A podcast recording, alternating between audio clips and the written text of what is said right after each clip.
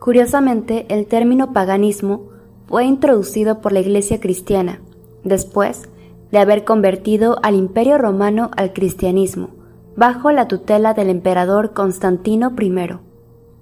Cabe resaltar que esta palabra fue pensada con el propósito de describir a aquellas personas del campo o la periferia, que vivían bajo sus propias ideas y fe, adorando a la naturaleza, algunas con respeto y otras no tanto.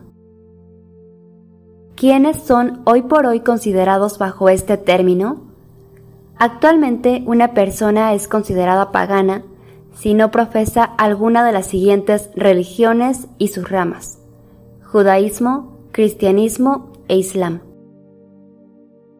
Haz reflexión y analiza. Parece que existen muchas personas paganas en el mundo, solo que no lo aceptan por querer perpetuar tradiciones religiosas que les han heredado sus ascendientes.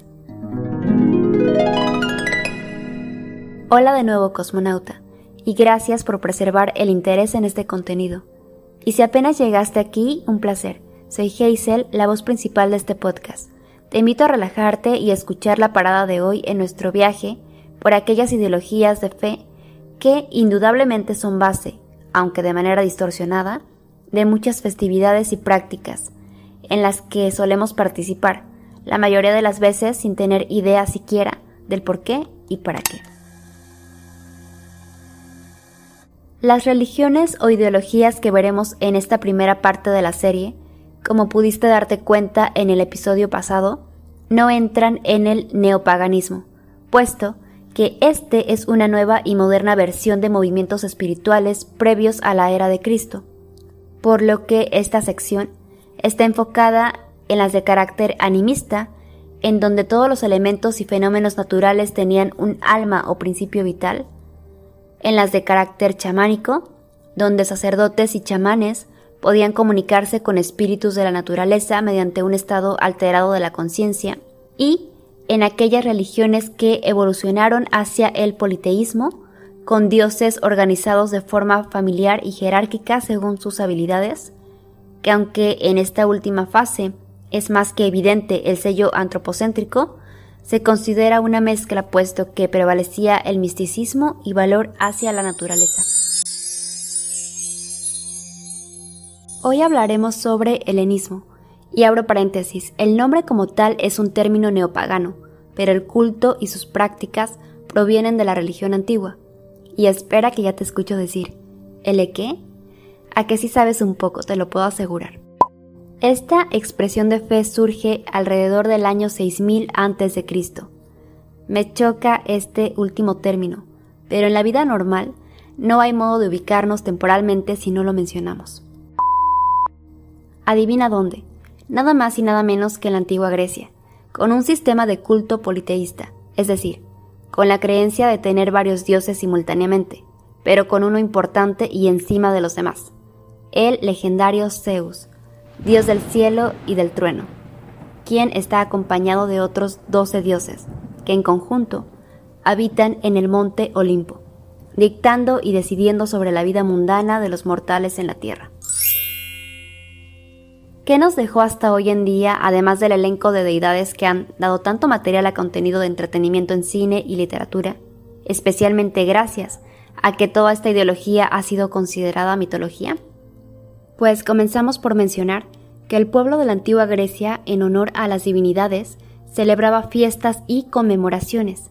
La más famosa tenía lugar cada cuatro años en la ciudad de Olimpia, en homenaje a Zeus. En el transcurso de esta, celebraban competiciones deportivas. ¿Ya adivinaste? Sí, los Juegos Olímpicos, donde eran partícipes todas las ciudades griegas.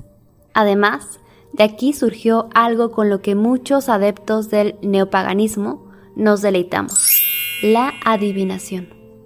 Resulta que las deidades se dirigían a los habitantes por medio de oráculos o canalizaciones a través de sacerdotes y sacerdotisas.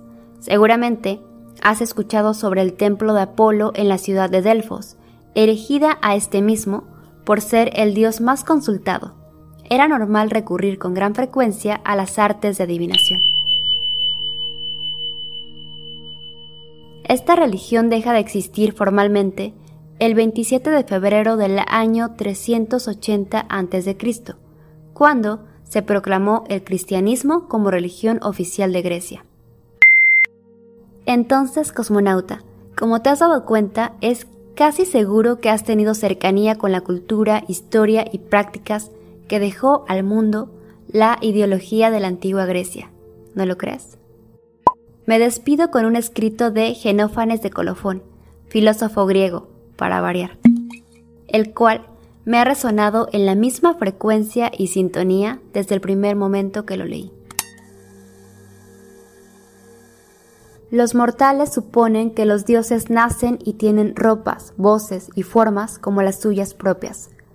Pero si los bueyes, caballos y leones tuvieran manos o pudieran pintar con sus manos, y crear obras como las que hace el hombre, los caballos pintarían imágenes de dioses con forma de caballo, los bueyes con forma de bueyes, y cada uno crearía cuerpos para esas deidades como el suyo propio.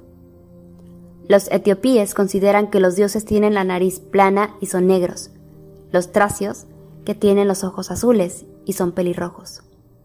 Lástima que nacimos a distancia monumental de años, mi querido Genófanes. Las conversaciones habrían sido lo más. Besos, mi querido cosmonauta. Recuerda que tenemos una cita para visitar la próxima estación en esta línea del tiempo.